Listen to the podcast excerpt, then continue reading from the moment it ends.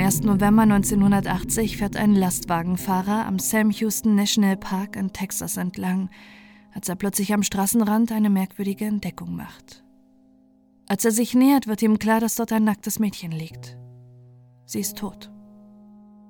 Bis heute weiß niemand, was mit ihr passierte und wer ihr Mörder ist.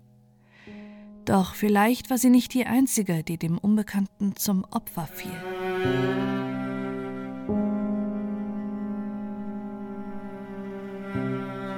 Als die Polizei am Fundort auf dem Interstate Highway eintrifft, müssen sie feststellen, dass jede Hilfe für das Mädchen zu spät kommt. Sie ist bereits seit mehreren Stunden tot.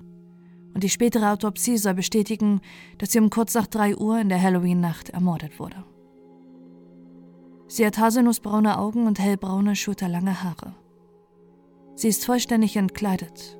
Lediglich ihre braunen, hochhackigen Sandalen mit roten Lederriemen hat sie noch an den Füßen.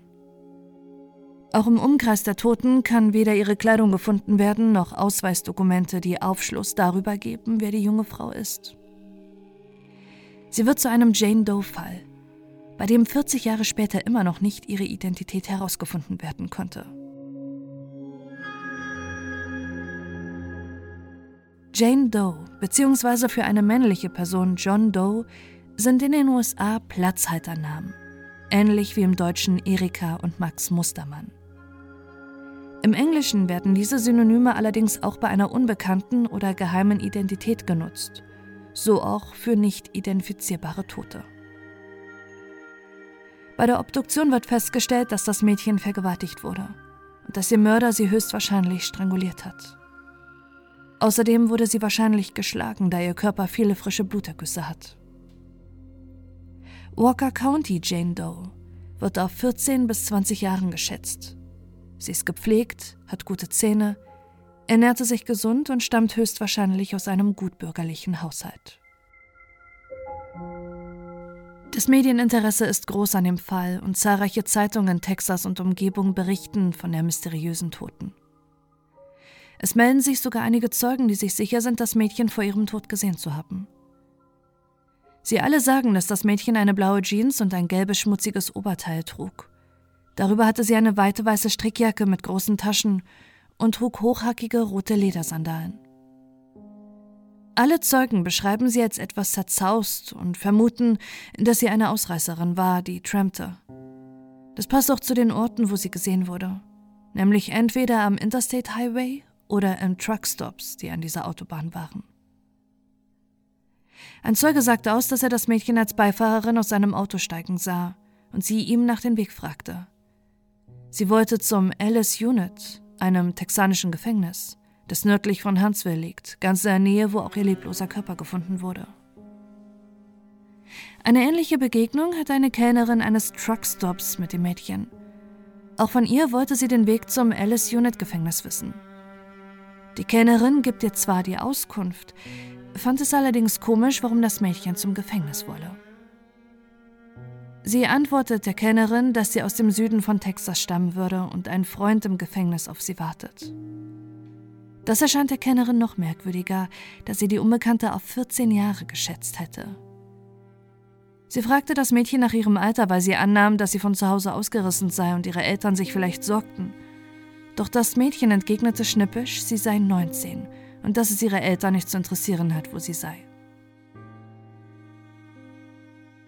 Mit den zwei unabhängigen Zeugenaussagen, die beide aussagten, dass das Mädchen zum ansässigen Gefängnis wollte, werden die ca. 2000 Häftlinge im Alice Prison befragt. Doch auch hier gibt niemand an, die Unbekannte zu kennen. In den texanischen Highschools durchsuchen die Ermittler die Jahrbücher nach einem Mädchen, welches der Walker County Jane Doe ähnlich sieht.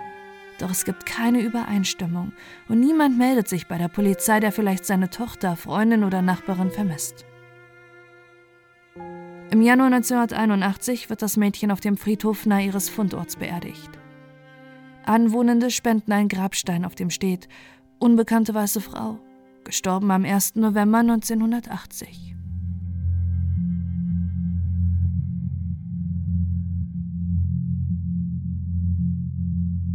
Seit über 40 Jahren laufen immer wieder Ermittlungen zu Walker County Jane Doe. Ihr Körper wurde exhumiert und DNA entnommen. Es gab Gesichtsrekonstruktionen, anhand derer immer detailliertere Bilder erstellt werden konnten, und das Rätsel ist Thema in zahlreichen Fernsehsendungen und Online-Foren. Doch alle Bemühungen, die Identität des Mädchens herauszufinden, verlaufen ins Nichts.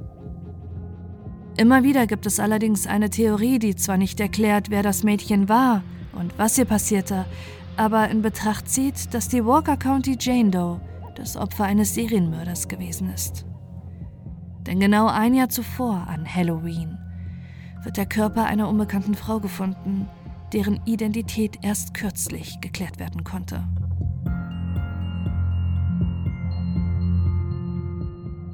Am 31. Oktober 1979, genau ein Jahr vor dem Fund von Walker County Jane Doe, wird die unbekannte Frau in einem Interstate Highway in der Nähe von Georgetown in Texas gefunden.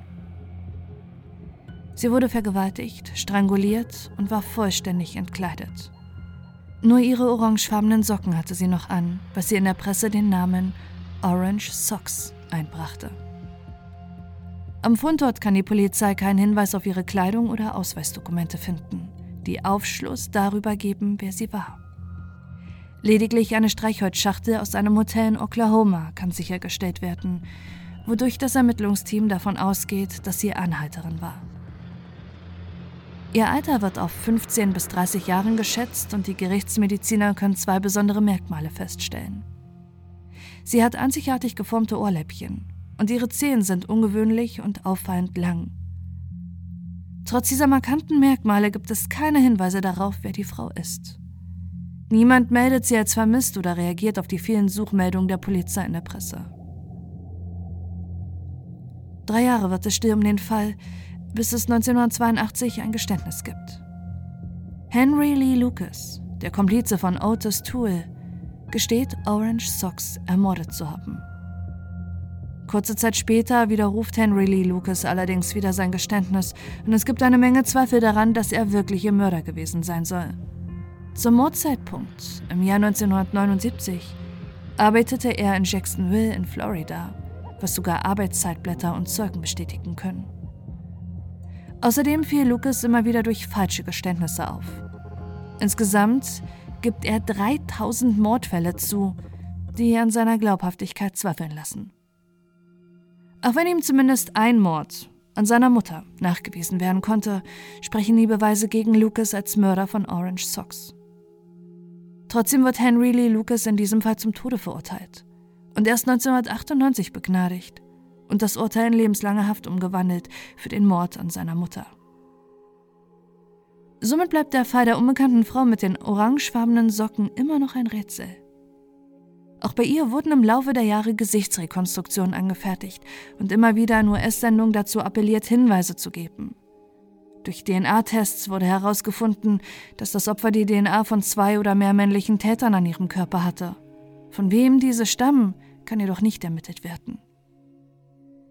Allerdings gibt es dank des DNA-Verfahrens einen Durchbruch im Jahr 2019. In einer Datenbank ergibt die DNA von Orange Socks einen Treffer mit den möglichen Cousins von ihr. Dank der Gesichtsrekonstruktion sind sich auch die Eltern sicher, dass es ihre Tochter Deborah Jackson war. Die Schwester kann dann 100%ige Gewissheit geben. Sie lässt ihre DNA mit der des Opfers überprüfen und die Analyse bestätigt, dass es sich bei dem Mordopfer um ihre Schwester Deborah handelt. Ihre Familie hat sie das letzte Mal im Jahr 1977 gesehen, zwei Jahre bevor sie ermordet wurde. Damals war sie zum Arbeiten umgezogen und die Eltern und ihre Schwester dachten, sie hätte den Kontakt zu ihnen abgebrochen. Deborah Jackson wurde nie vermisst gemeldet. In dem einen Jahr, in dem sie mittlerweile identifiziert ist, konnte nicht herausgefunden werden, wo sie sich in den letzten Monaten vor ihrem Tod aufgehalten hat oder was ihr widerfahren war. Doch der Durchbruch im Orange Sox Fall ermutigt die Menschen, dass auch eines Tages geklärt werden kann, wer Walker County Jane Doe war, wer ihr das angetan hat und ob es eine Verbindung zwischen ihr und Deborah Jackson gibt.